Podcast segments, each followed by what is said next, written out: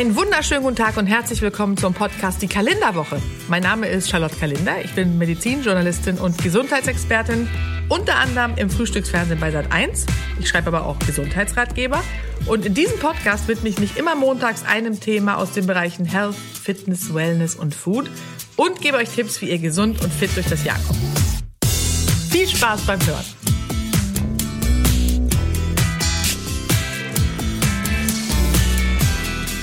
Es ist ja ein ganz besonderer Moment, wenn sich ein Paar für ein weiteres Leben entscheidet, ja. Sie setzt die Pille ab, er entrümpelt das Gästezimmer, was jetzt Kinderzimmer werden soll. Und dann vergehen manchmal Wochen, Monate, in denen man sich vorstellt, wie das Leben wohl so sein wird mit dem Kind, wenn man sich erstmal entschieden hat. Dann wird man langsam unruhig und denkt, hm, komisch, warum klappt es denn nicht? Kinderzimmer ist inzwischen wieder Gästezimmer und wieder zum Abstellraum geworden und irgendwann kriegt dann auch so die Angst hoch. Mehr Angst als Hoffnung, dass es vielleicht gar nicht klappen wird. Man bekommt lauter Tipps und Ratschläge von Freundinnen. Alle bleiben erfolglos. Die Schwangerschaft bleibt einfach aus.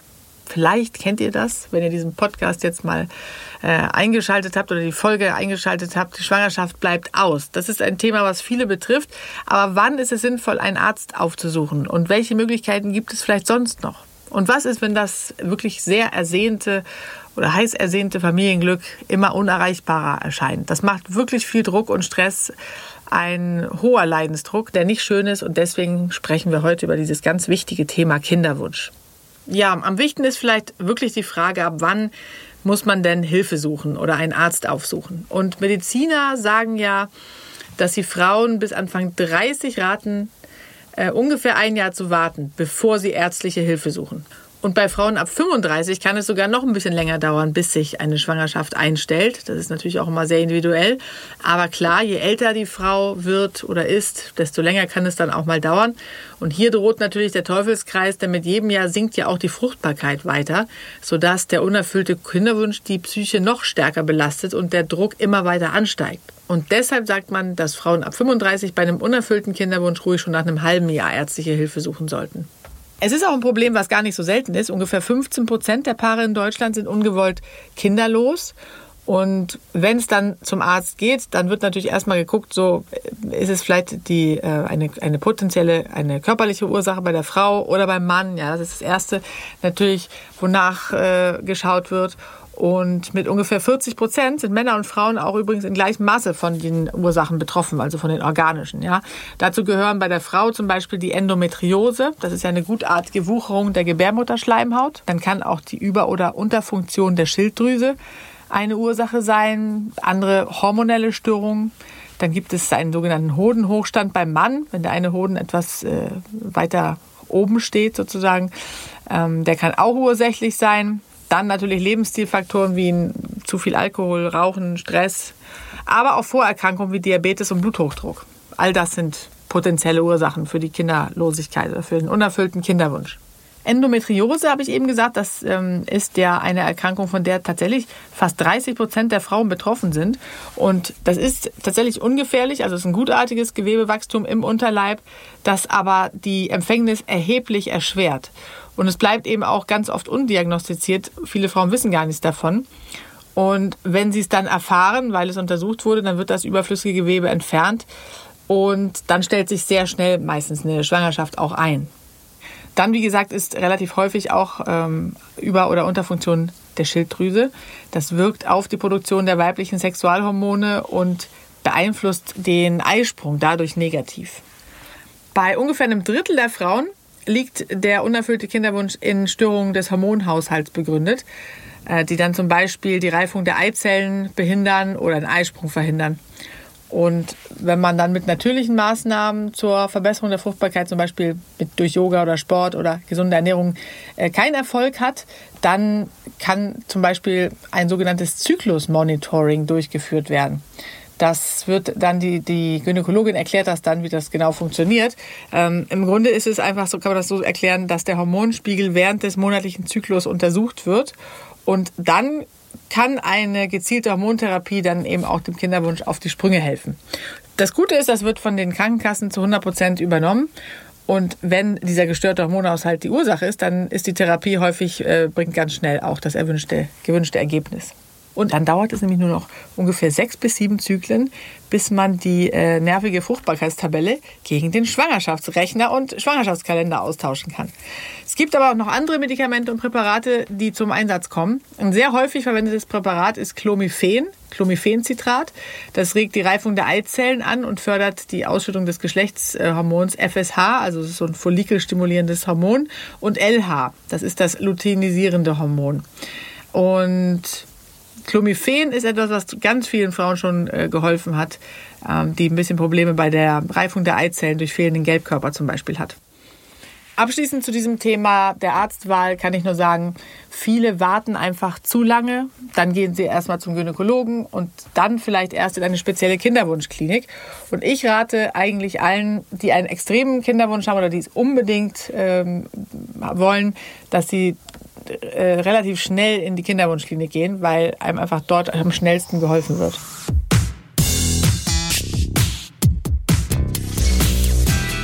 Wenn dann alle anderen Möglichkeiten zur Therapie ausgeschöpft sind, dann bleibt natürlich vielen Paaren oder vielen Frauen nur die künstliche Befruchtung, um die Chancen auf eine Schwangerschaft zu erhöhen. Der Vorgang dabei ist, weil es gibt natürlich viele Methoden und alle fragen immer, was wird denn da jetzt wo wie äh, eingesetzt und was ist künstlich und was nicht. Also der Vorgang ist so, die Eizelle der Frau wird mit einer Samenzelle des Mannes außerhalb des weiblichen Körpers befruchtet. Daher stammt auch dieser Begriff Retortenbaby. Und das erste im Reagenzglas gezeugte Baby kam ja sogar schon 1978, drei Jahre nach meiner Geburt in äh, England zur Welt. Und heute werden in Deutschland ungefähr zwei Prozent der Babys mit Hilfe von künstlicher Befruchtung gezeugt. Die Krankenkassen übernehmen dabei ungefähr 50 Prozent der Kosten bei bis zu drei Versuchen. Die Eizellen entnimmt der Arzt dann aus eurer Gebärmutter und die Spermien stellt natürlich der Mann zur Verfügung oder sie werden aus den Hoden gewonnen, also wie auch immer. Und bei der künstlichen Befruchtung unterscheidet man ja zwischen ähm, drei verschiedenen. Das ist eine ist die intrauterine Insemination IUI und der In-vitro-Fertilisation IVF und der ganz schwieriges Wort intrazytoplasmatischen Spermieninjektion oder auch ICSI oder ICSI genannt. Und je nach Methode hat dann jede künstliche Befruchtung so ein bisschen anderen Ablauf, aber das sind so die gängigen Methoden. Gehen wir erst nochmal auf die intrauterine Insemination ähm, ein. Da erfolgt die Samenübertragung direkt im Körper, im weiblichen Körper. Und der Samen des Partners oder Samenspenders, was auch immer, wird dabei mit einem Schlauch in die Gebärmutter transportiert. Ausschlaggebend für den Erfolg ist so ein bisschen, muss man sagen, das Alter der Frau und die Qualität des Spermas. Pro Zyklus kommt diese künstliche Befruchtung auf eine Schwangerschaftsrate von ungefähr 10 bis 15 Prozent. Die zweite, die In-vitro-Fertilisation, die künstliche Befruchtung, ist die häufigste oder die am häufigsten angewendete Methode und hat mit einer durchschnittlichen Schwangerschaftsrate von 38 bis 41 Prozent deutlich höhere Erfolgschancen als die IUI. Und vor dieser Maßnahme bekommen, bekommen die Frauen dann Hormone, damit äh, in, im Körper möglichst viele Eizellen ranreifen. Und wenn die dann voll entwickelt sind, das wird immer kontrolliert, dann saugt der äh, Fachmann quasi sie mit einem Schlauch ab und der Partner sorgt wieder für die nötigen Samenzellen und beide Komponenten bringt der Arzt dann in einer Nährlösung zusammen. Und wenn die Befruchtung stattgefunden hat, dann teilen sich die befruchteten Eizellen und bilden Embryonen. Der Gynäkologe setzt dabei dann ungefähr so ja, bis zu drei befruchtete Eizellen in der Gebärmutter ein. Und wenn sich äh, eine oder mehrere Eizellen in der Gebärmutter einnisten, dann kommt es eben zu einer Schwangerschaft. Und die dritte Möglichkeit, die ICSI oder ICSI, künstliche Befruchtung, ähm, die kommt zum Tragen, wenn die Fruchtbarkeit beim Mann sehr stark eingeschränkt sind. Dann kann diese äh, Methode sehr gut helfen. Und diese künstliche Befruchtung, also intrazytoplasmatische Spermieninjektion, wie es ja heißt, wie gesagt, bedeutet, dass eine Eizelle gezielt mit einer Samenzelle des Partners befruchtet wird. Dabei werden dann die Eizellen aus der Gebärmutter entnommen, der Mann spendet wieder den Samen und mit einer ganz feinen Nadel wird dann die männliche Samenzelle direkt in die Eizelle injiziert. Das klingt komisch, aber es ist tatsächlich äh, erstaunlich. Ähm, also man hat sehr viel Erfahrung damit und es ist natürlich sehr, äh, funktioniert einfach wahnsinnig gut. Und wenn die Befruchtung dann erfolgreich ist, dann werden der Frau die befruchteten Eizellen wie bei der In-vitro-Befruchtung eingepflanzt. Es besteht insbesondere bei der In-vitro-Fertilisation und bei der ICSI immer das Risiko einer Mehrlingsschwangerschaft. Und, ähm, aber ansonsten Schwangerschaften, die, die durch künstliche Befruchtung entstehen, verlaufen eigentlich ganz normal, wie, wie normale Schwangerschaften auch. Und dementsprechend ist das eine gute Therapie bei Kinderwunsch. Immer mehr Frauen lassen ihre Eizellen auch einfrieren. Das ist eine Methode, um die Fruchtbarkeit zu verlängern, bis der richtige Partner für die Familiengründung gefunden wurde. Manche machen das auch, weil sie vielleicht äh, durch eine Krebsbehandlung unfruchtbar werden. Und in, also in Deutschland muss man sagen, ist dieses sogenannte Social Freezing noch nicht sehr verbreitet, äh, in der es bei der Verlängerung um die natürliche Fruchtbarkeit geht. Und Umfragen zeigen, dass vor allem die Generation der jetzt ungefähr 25-Jährigen, die sogenannte Generation Y, diesem Verfahren wohl sehr offen gegenübersteht. Ja, weil klar, das klingt natürlich nach einem Befreiungsschlag äh, Schlag vom Diktat der biologischen Uhr. Aber ich muss ganz ehrlich sagen, ich weiß gar nicht, wer sich das überhaupt leisten kann. Also es ist wahnsinnig teuer. Man braucht mindestens zwei Behandlungszyklen, um genug Eizellen zusammenzubringen. Es sollten nämlich ja, schon so 30 sein, je nach Alter, um später auch wirklich eine realistische Chance auf ein Kind zu haben dadurch. Und dann kommen wirklich schnell 10.000 Euro zusammen. Plus Lagerkosten für die Tiefkühl-Eizellen. Und das können sich, also meiner Meinung nach, die wenigsten aus eigener Tasche leisten. Es ging im, im Herbst 2014, das weiß ich noch, äh, ein Beispiel durch die Schlagzeilen. Da hatten die Mitarbeiterinnen von Facebook und Apple nämlich die Chance, auf Firmenkosten die Eizellen äh, zu entnehmen und einfrieren zu lassen.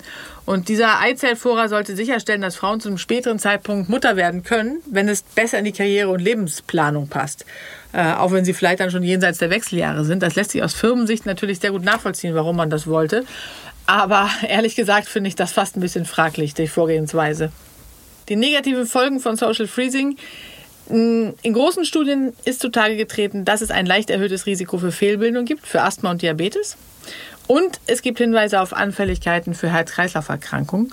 Kritisch kann es außerdem noch werden, wenn sich Frauen erst in zu hohem Alter für ein äh, Baby aus dem Eis sozusagen entscheiden. Denn Schwangerschaften sind bei älteren Frauen ja generell potenziell problematischer.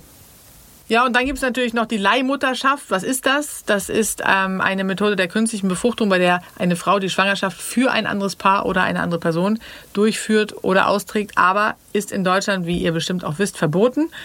Der Embryonenschutz äh, oder das Embryonenschutzgesetz untersagt ärztliche Leistungen im Rahmen einer Leihmutterschaft.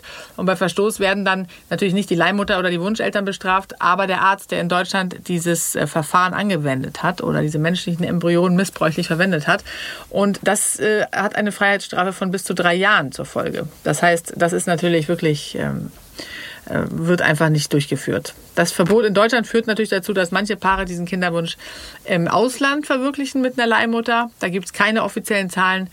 Und das ist auch nicht verwunderlich, denn die Rechtslage ist natürlich sehr schwierig. Ähm, ein Vertrag über Leihmutterschaft begründet nach deutschem Recht zumindest keine rechtswirksame Elternschaft. Also davon ist eigentlich abzuraten. Das Gesetz sieht vor, dass die Frau, die das Kind ausgetragen und zur Welt gebracht hat, auch die rechtmäßige Mutter des Kindes ist. Und deutsche Paare, die ihr Kind von der Leihmutter in, im Ausland austragen lassen, die können auch Probleme bei der Einreise mit dem Baby nach Deutschland bekommen. Und auch wenn die Paare die genetischen Eltern des Kindes sind, sind sie nach deutschem Gesetz eben nicht die rechtmäßigen Eltern. Das muss man wissen. Und die Staatsbürgerschaft überträgt sich also nicht auf das Kind. Das Urteil über die rechtmäßige Elternschaft äh, der Wunscheltern, das bedarf dann tatsächlich der Anerkennung durch deutsche Behörden. Und da gibt es eben den Konflikt. Denn äh, um das Verbot der Leihmutterschaft in Deutschland effektiv durchzusetzen, muss der Staat den deutschen Wunscheltern die Anerkennung der rechtlichen Elternschaft natürlich verweigern. Ja? Andererseits spricht der Schutz des äh, Kindswohls, wie man ja sagt, also der Schutz der faktischen und sozialen Familieneinheit von Kind und Wunscheltern, wie es in dieser Fachsprache heißt, meistens für die Anerkennung der im Ausland festgestellten äh, rechtlichen rechtlichen Elternschaft. Der Bundesgerichtshof hat 2014 zu einem ausländischen Leihmutterschaftsfall jedenfalls entschieden, dass Gerichtsurteile aus dem Ausland, die deutschen Wunscheltern die Elternschaft zuweisen, anerkannt werden können, wenn mindestens ein Elternteil genetisch mit dem Kind verwandt ist. Die Leihmutter aber nicht. So ist aktuell der Stand der Dinge.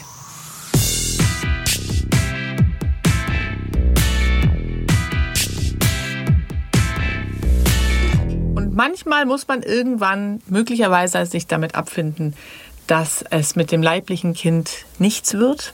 Manche haben auch schon ein Kind und möchten gerne noch eins oder haben schon zwei und möchten noch ein drittes und es wird nichts. Und dann kann natürlich eine Alternative wirklich ein Pflegekind sein. Ich kenne viele Familien mit Pflegekindern und das kann eine sehr erfüllte Elternschaft sein. Man muss wissen, dass ein Pflegekind kein Adoptivkind ist. Es wohnt zwar bei den Pflegeeltern, die leiblichen Eltern sind aber weiterhin erstmal sorgeberechtigt und auch unterhaltsverpflichtet. Wenn ein Kind oder ein Jugendlicher gefährdet ist, dann kann das Familiengericht äh, das elterliche Sorgerecht einschränken oder entziehen, komplett, und dann eben einer Pflegerin oder einem Vormund übertragen. Und Pflegeeltern können Pfleger oder Vormund werden. Dann üben diese Pflegepersonen stellvertretend für die Eltern das Sorgerecht aus und alles komplett, das ganze tägliche Leben, Erziehung, Versorgung, Beaufsichtigung und Rechtsgeschäfte übernehmen dann die Pflegeeltern. Das Kind hat dann praktisch zwei Familien und Ziel einer Pflege ist es, dass das Kind anschließend wieder bei den leiblichen Eltern wohnen kann. Das ist im Grunde natürlich dann, wenn man einen Kinderwunsch hat, äh, etwas kontraproduktiv. Aber wenn sich die Situation in der Herkunftsfamilie nicht bessert, dann kommt es oft zu einer Adoption durch die Pflegeeltern. Wer sich interessiert dafür, ein Kind zur Pflege aufzunehmen, der kann sich beim Jugendamt äh, des jeweiligen Wohnbezirks melden. Pflegeeltern müssen nicht verheiratet sein. Wichtig ist, dass sie genug Zeit für das Kind aufwenden können und auch finanziell nicht auf das Pflegegeld angewiesen sind, weil es eben in der Vergangenheit Familien gegeben hat, die, um äh, entsprechend mehr Geld zur Verfügung zu haben, eben Pflegekinder aufgenommen haben, ohne das Wohl des Kindes im Vordergrund äh, stehen zu haben. Wenn es um eine dauerhafte Unterbringung geht, dann sollte der Altersabstand zwischen euch und dem Pflegekind nicht mehr als 45 Jahre sein.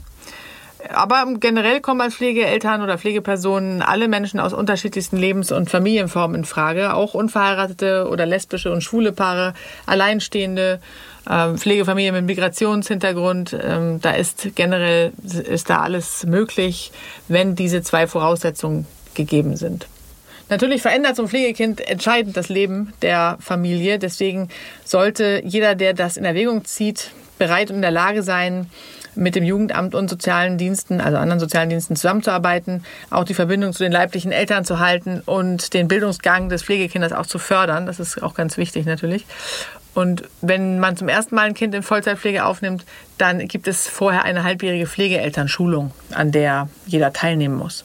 Und die Dauer wird eben unterschieden zwischen Kurzzeitpflegekindern, die leben ungefähr drei bis sechs Monate in der Pflegefamilie, bei der unbefristeten Vollzeitpflege bis zum 18. Lebensjahr in der Regel und kehrt nur dann in die Herkunftsfamilie zurück, wenn sich die Verhältnisse dort wirklich deutlich verbessert haben, was häufig nicht der Fall ist, weil klar, die Probleme sind nicht ohne Grund entstanden. Dementsprechend ist das häufig so, dass das dann auch bleibt. Und natürlich ist die Adoption aber nach wie vor auch eine, eine gute Möglichkeit, äh, wenn man einen unerfüllten Kinderwunsch hat. Ähm, wer nicht verheiratet ist, kann auch ein, als Einzelperson ein Kind adoptieren. Voraussetzungen für eine Adoption sind aber, dass die Adoptiveltern mindestens 25 Jahre alt sind, aber nicht mehr als 40 Jahre älter als das Kind. Dann ist sehr wichtig natürlich ein stabiler familiärer Hintergrund und die ökonomische, also die finanzielle Sicherheit. Verheiratete Paare haben bessere Chancen auf ein Adoptionskind als Alleinstehende. Und bei unverheirateten Paaren äh, oder Paaren in einer eingetragenen Lebenspartnerschaft, wie man ja sagt, kann nur einer der Partner das Kind adoptieren. Das ist etwas, was viele nicht wissen.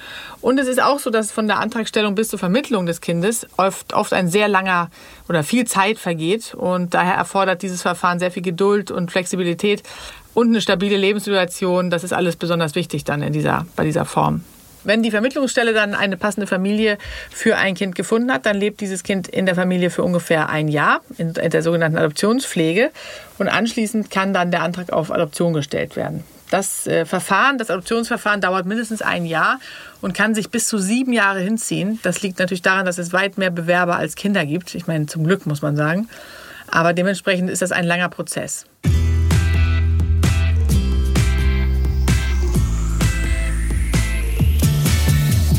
Naja, und trotz künstlicher Befruchtung und äh, allen Methoden, die es so gibt, müssen natürlich einige Paare auch einfach akzeptieren, dass der Kinderwunsch eben nicht in Erfüllung geht. Ja? Fast die Hälfte aller kinderlos gebliebenen Frauen und Männer entwickeln ähm, laut einer Studie, das hat das Robert Koch Institut herausgefunden, eine zumindest milde Depression im Laufe dieses Bewältigungsprozesses. Dabei sind Frauen gefährdeter als Männer.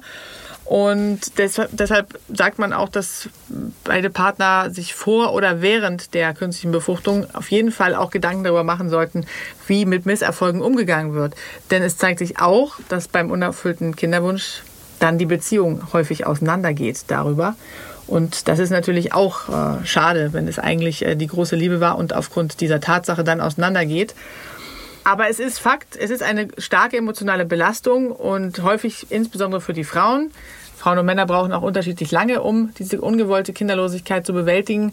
Männer brauchen oftmals ein bisschen länger. Ja, hätte man jetzt auch nicht gedacht, möchten für ihre Frau der Fels in der Brandung sein, auch wenn die eigenen Kräfte dann schwinden und werden dann häufig erst im Verlauf später äh, plötzlich traurig oder von so einer Traurigkeit erfasst, von der sie dann berichten. Die Phasen der Verarbeitung beim unerfüllten Kinderwunsch ähneln den Phasen nach einem Todesfall. Da gibt es ja auch die verschiedenen Phasen mit Schock, Verleugnung, Trauer etc. Und am Ende dann eben die Phase der Akzeptanz, wenn dann die Paare neuen Mut schöpfen und auch diesen, diesen unerfüllten Kinderwunsch dann akzeptieren am Ende. Und das schlägt dann auch über in eine Phase der Hoffnung, wo da neue Zukunftspläne, wo sie neue Zukunftspläne äh, machen. Und es kann dann natürlich auch immer hilfreich sein, dass man vielleicht äh, psychologische Beratung äh, in Anspruch nimmt das wird beispielsweise angeboten von Pro Familia oder von anderen Familienberatungsstellen. Und aus dieser Krise kommen Paare häufig sehr gestärkt auch wieder raus, weil es natürlich auch zusammenschweißt und die neue Situation, auf die sie sich dann einstellen, da liegt der Schwerpunkt einfach auf einer anderen Ebene. Ja? Also auf, auf dem Berufsleben, soziales Engagement, Reisen. Da gibt es ja viele Dinge im Leben, die auch schön sind, auch wenn das den, den Paaren oder den den Personen dann während dieser Phase, wo sie noch versuchen, äh, ein Kind zu bekommen, häufig gar nicht erkennen, sondern wo, wo der Fokus wirklich nur darauf liegt und sie sich fast schon so verbissen wird. Darin ist etwas, was ähm, also Experten sehr häufig sehen, dass es im Grunde das ganze Leben nur noch darum kreist, verständlicherweise. Aber das ist dann, diese Phase ist dann auch irgendwann vorbei. Es gibt übrigens eine Studie, die besagt, dass wie glücklich Paare sind, überhaupt nicht von den Kindern abhängt. Ja? Also etwa 63 Prozent der kinderlosen Paare, aber auch 43 Prozent der Eltern bestätigen diese Studie.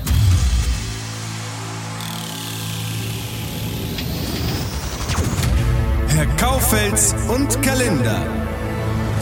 Herr Kaufels, wo ja. bleibt er denn? Ach, da ist da er. bin ich wieder. Nee, ich bin schon da. Ja.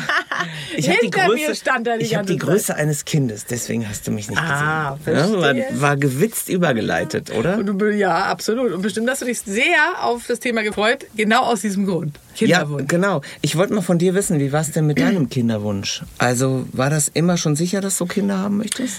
Äh, nee, überhaupt nicht. Ich hatte ja mein Leben lang Tiere, also insbesondere Hunde und Pferde.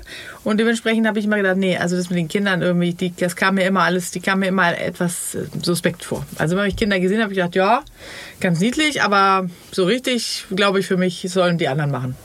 Und dann kam irgendwann, ich glaube, das war so tatsächlich so um die 30 rum oder sowas, da habe ich dann so mal so irgendwo so ein hübsches, weil ich war ja sehr modeinteressiert immer und habe dann so einen schönen Strampler mit Sternen drauf gesehen. Oh, aus Niki, so ganz weich. Und dann dachte ich, oh, der ist aber schön. Und da war es, glaube ich, das war der Moment, wo hat. Das heißt, du hast eine Modepuppe gesucht, nichts anderes. Ich wollte eigentlich nur ein Baby, was ich anziehen kann mit schönen Sachen. Nein, natürlich nicht. Ich habe dann schon natürlich, wenn man jetzt Tiere hat, dann hat man ja auch Verantwortung äh, zu tragen gelernt oder zu übernehmen gelernt.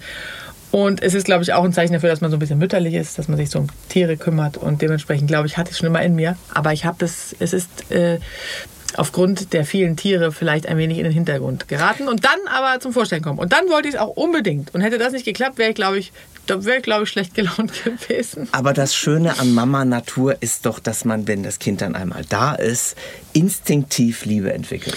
Ja, bei den me- allermeisten schon. Also so, ich würde vermuten, sowas wie äh, 99 Prozent. Gibt natürlich so ein paar Ausnahmen, aber es ist tatsächlich so und ich finde wirklich, ich bin so glücklich darüber. Es ist, da- das ist das Schönste überhaupt.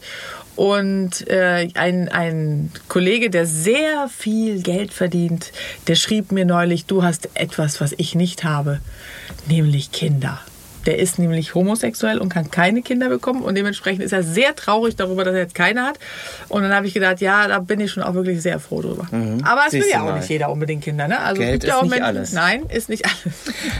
Ich habe gelesen, dass es Mediziner ähm, gibt, die behaupten, dass Yoga beim Kinderwunsch helfen kann.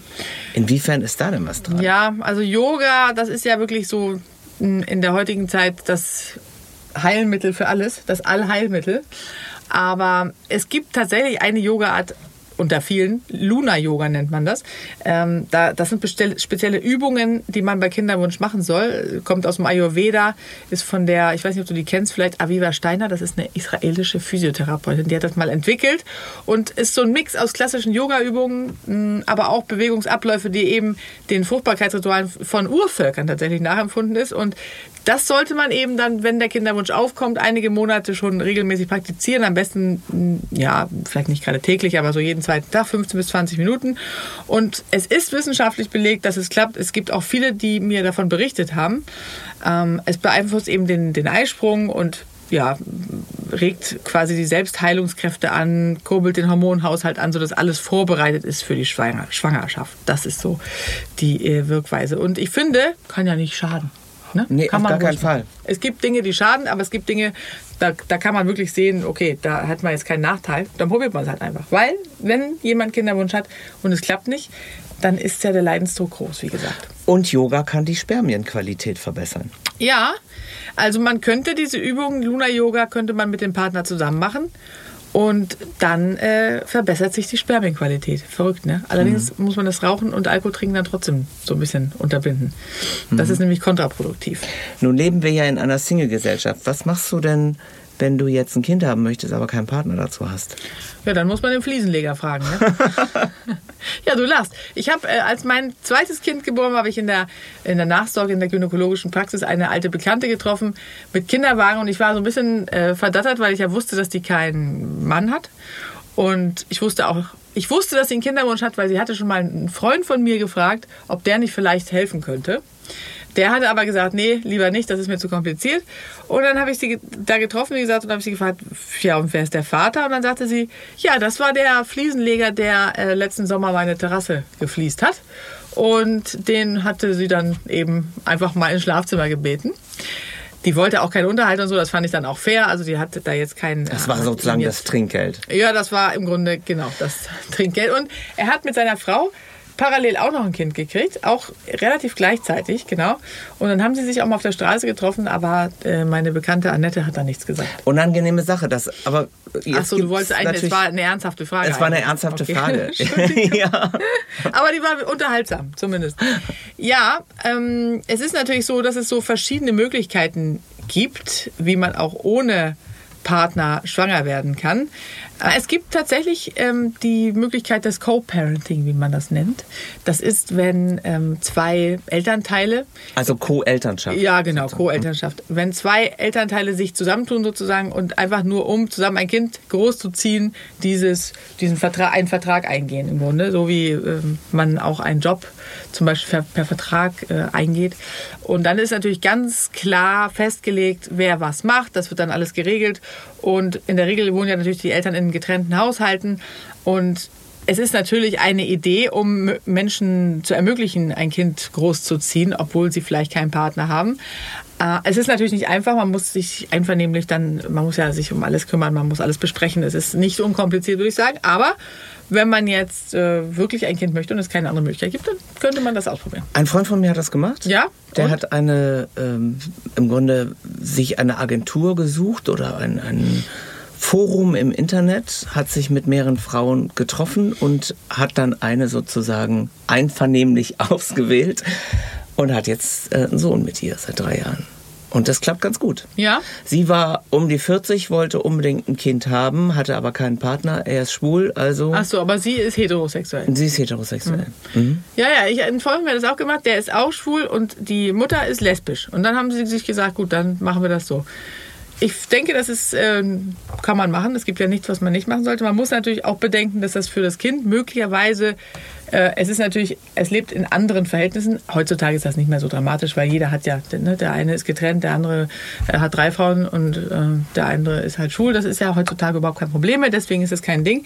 Aber natürlich ist es für die Kinder schon ein bisschen ungewöhnlich vielleicht, ne? dass es jetzt keine klassische Beziehung ist, aus der ein Kind entstanden ist. Aber wenn man sich darin im Klaren ist und das dem Kind gut erklärt, denke ich, kann das auch eine Möglichkeit sein. Ne? Kinder haben ja sowieso da keine Vorbehalte, die Nö. wachsen ja damit rein. Was bedeutet denn eigentlich der Begriff Regretting Motherhood? Ja, das ist eine etwas tragische Sache. Ähm, Und zwar sind das Mütter, die es nachdem sie das Kind bekommen haben, bereuen. Und im Grunde sich immer nur eingeengt fühlen von dieser Mutterrolle. Also ich kann mir das zum Beispiel gar nicht vorstellen, weil ich meine, natürlich weiß ich schon, es ist manchmal anstrengend und man äh, ist am Limit und dann schlaflose Nächte am Anfang und später kommen die anderen Probleme dazu. Aber ich möchte niemals äh, wieder tauschen oder ein Leben haben ohne Kinder. Aber es gibt eben Mütter, die nie diese Mutterrolle ausleben können und wollen, weil sie sich nicht die, dieser Mutterrolle nicht gewachsen fühlen. Und somit sind sie immer überlastet, wollen eigentlich immer nur weglaufen, empfinden auch diese Liebe nicht, die viele, die, die normalerweise eine Mutter ja äh, per se empfindet und erleben die Mutterschaft somit nicht als Bereicherung, sondern einfach als Belastung. Und das ist tatsächlich tragisch. Ne? Das ist tragisch. Mhm. Aber da kenne ich niemanden. Du? Mm. Es ist, glaube ich, ein sehr, sehr Nein, ich kenne einen Vater wider Willen, der aber ähm, vor der also während der Schwangerschaft Vater wieder Willen war und als das Kind dann da war, ein überzeugter, liebender Vater wurde. Ah, ja gut, aber das ist das ja schön. hat also nichts mit Regretting zu tun. Nee, das ist schon mal schön. Also ich meine, es gibt eine Studie, die besagt, dass ungefähr 10 Prozent ihr Elterndasein oder ihr Elternsein grundsätzlich bereuen. Aber ich glaube, das waren dann, das haben sie, diese Studie haben sie dann äh, gemacht nach schlaflosen Nächten, wo man Ich meine, wenn man sich, klar, man muss sich das überlegen. Also ich kenne, habe ja auch Kolleginnen zum Beispiel im Fernsehgeschäft, die keine Kinder wollen und äh, ganz bewusst nicht. Die haben natürlich sehr viel mehr Zeit für sich, für Beauty-Geschichten, für Urlaube mit ihren Liebhabern und sie haben sehr viel mehr Geld, aber ich möchte nicht tauschen. Ich Amen. persönlich hoffe auch auf eine Welt mit vielen schönen, lieben, tollen Kindern. Ja, oder? Kinder an die Macht. ja. Wenn jetzt eine Frau unbedingt ein Kind haben möchte und ein Mann, dann sollte man sich auf gar keinen Fall unter Stress setzen, oder? Ja, das sagt sich natürlich leicht. Das tun sehr viele und ich kenne auch da viele Geschichten und viele Studien auch. Und natürlich ist es ganz wichtig, dass man entspannt bleibt, aber das, wie gesagt, sagt sich natürlich leicht, wenn man nichts sehnlichster, sich nichts sehnlichster, äh, nichts sehnlicher wünscht als das. Äh, aber ich kenne das eben auch, dass Frauen dann anfangen, so gestresst und frustriert zu sein und dann dem Mann schon quasi so einen Druck machen. Äh, gerade wenn es dann in die Phase geht, wo in diese fruchtbare Phase, dass der Mann sich schon wirklich vorkommt wie ein Deckhengst. Ähm, und da muss, das muss man einfach vermeiden. Also da muss man einfach immer noch sehen, dass man ja auch ein Paar ist und dass es auch Lösungen gibt, wenn es jetzt nicht klappen sollte. Also ne, habe ich ja vorhin auch drüber berichtet. Äh, von daher denke ich, auch wenn es schwer fällt, sollte man trotzdem auf das auf das Positive fokussieren, was geklappt hat im Leben. Und wenn das auch noch klappt, dann ist es toll. Und wenn nicht, findet man einen anderen Weg. Gut Ding will Weile haben. Richtig. Ja, Charlotte, war mal wieder eine tolle Sendung. Ja. Vielen Dank. Ja, gerne, Mensch. Also äh, ich freue mich sehr und dein Input ist immer sehr, sehr bereichernd. Der bereichert meine, meine Mutterschaft nicht, aber, aber, aber mein Berufsleben. Das Von möchte daher. ich jetzt nicht vertiefen. Ich gehe jetzt mal. Ja, Tschüss. Tschüss.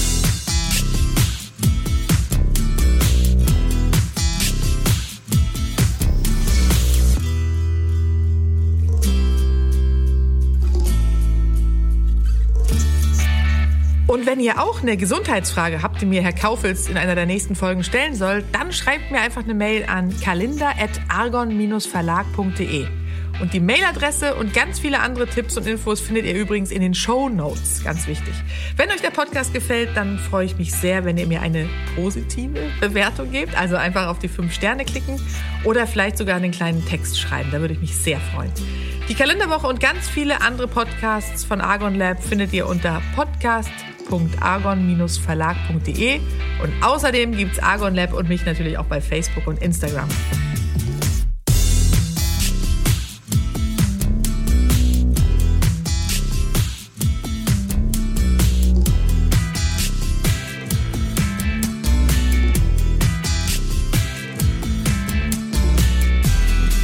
Und denkt dran, wer gesund ist, ist reich, ohne es zu wissen.